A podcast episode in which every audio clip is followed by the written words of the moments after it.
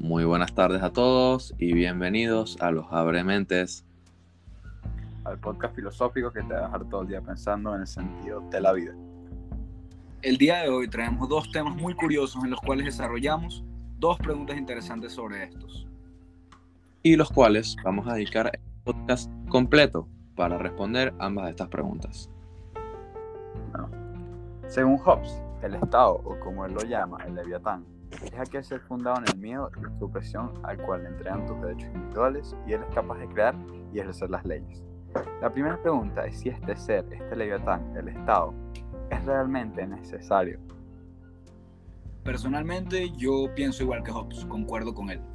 Todos los seres humanos son iguales por naturaleza, tanto a nivel físico como psicológico.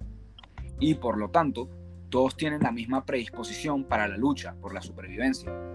Si no hay un poder al que todos teman, el caos y la guerra se apoderarán de la situación. Bueno, Carlos, tú concuerdas con Hobbes, yo concuerdo con ustedes. Definitivamente es necesario un organismo que asegure el cumplimiento de las leyes con el fin de proteger a los demás. Y pienso que los seres humanos siempre buscan la creación de algo así. Tomemos por ejemplo algo local, las cárceles en Venezuela. Son de los lugares más peligrosos y descuidados del mundo. Los policías y los funcionarios que se supone que deben ejercer las reglas no lo hacen. Por esto mismo es que los mismos presos crean bandas y mafias dentro de las prisiones donde hay un PRAN, que ejerce el papel del Estado, de manera injusta y basada en el miedo, pero de igual manera lo que buscan es generar un orden. Excelente puntos, compañeros. Y bueno, darle una conclusión a este tema, sí necesitamos al Estado. Sí se necesita alguien que nos mantenga en orden, porque definitivamente el ser humano no es tan civilizado para mantenerse en orden nosotros mismos. Y siempre queremos un tipo de anarquía, porque todo el mundo buscará cubrir sus necesidades personales sin pensar en el colectivo. Y el mundo sería un lugar donde todo el mundo intentaría dejar abajo a los demás para poder brillar ellos. En mi pensamiento personal, estoy seguro que si no existiese el Estado, la mayoría de humanos se mataría entre ellos para lograr cosas para ellos mismos. Asimismo, como los animales que son capaces de matar a uno de su especie solo para ellos comer y sobrevivir. Esto quiere decir que si el Estado no existiese, el mundo lo más probable es que se iría a una completa ruina y desastre total. Ya con esta conclusión de esta pregunta, Gustavo, por favor, indíquenos nuestra próxima pregunta. Rodrigo, la verdad es que excelente conclusión.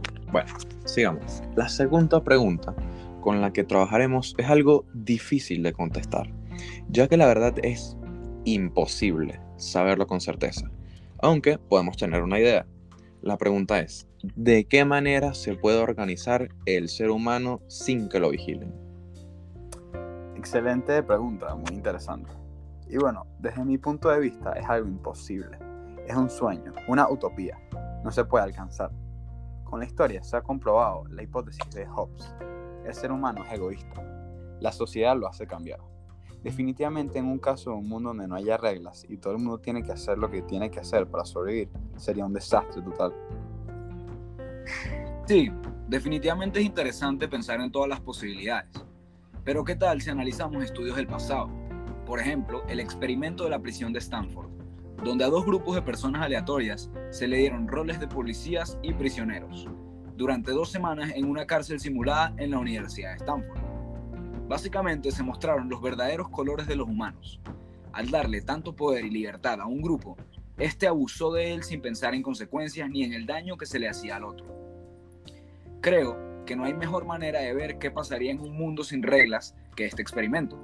No hay mejor organización que la que ya tenemos. Si es correcto que es imperfecto, al igual que todo, pero con sus buenas y sus malas, nuestro sistema nos ha mantenido por bastante tiempo. Pero si tuviera que decir una manera de la cual la sociedad podría beneficiarse para actuar sin un orden, sería definitivamente comenzando desde la juventud.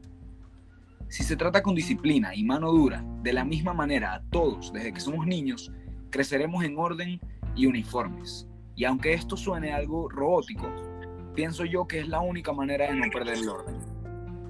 Eh, eso es todo, Gustavo. ¿Qué opinas tú? Por supuesto que claro que sí. La verdad es que yo opino que ustedes, compañeros, acaban de dar excelentes puntos. Bueno, al parecer esta es nuestra respuesta. por mucho que busquemos diferentes opciones, el ser humano sigue siendo un animal. Y bajo nuestra opinión, no hay manera posible de no caer en la anarquía sin un órgano que haga cumplir las leyes en la sociedad. Lamentablemente se nos fue el tiempo y este ha sido todo por hoy. Esperamos que le haya gustado esta charla y como siempre decimos, haber logrado abrirle las mentes. Muchas gracias por acompañarnos en esta edición de Los Abre Mentes.